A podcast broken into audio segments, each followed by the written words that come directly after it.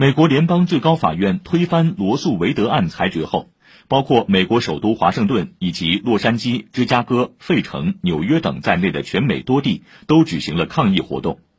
美国有线电视新闻网报道，全美各地计划举行至少七十场抗议活动。在洛杉矶等地，抗议者和警方发生了冲突，部分地区交通一度因为示威活动关闭。在亚利桑那州的菲尼克斯市。数百人聚集在位于市中心的议会大厦前，警方发射催泪瓦斯驱散人群，场面一度十分混乱。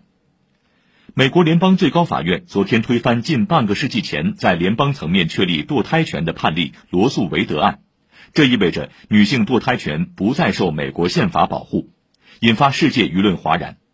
包括法国总统马克龙、英国首相约翰逊在内的国际政要都对此举进行痛批。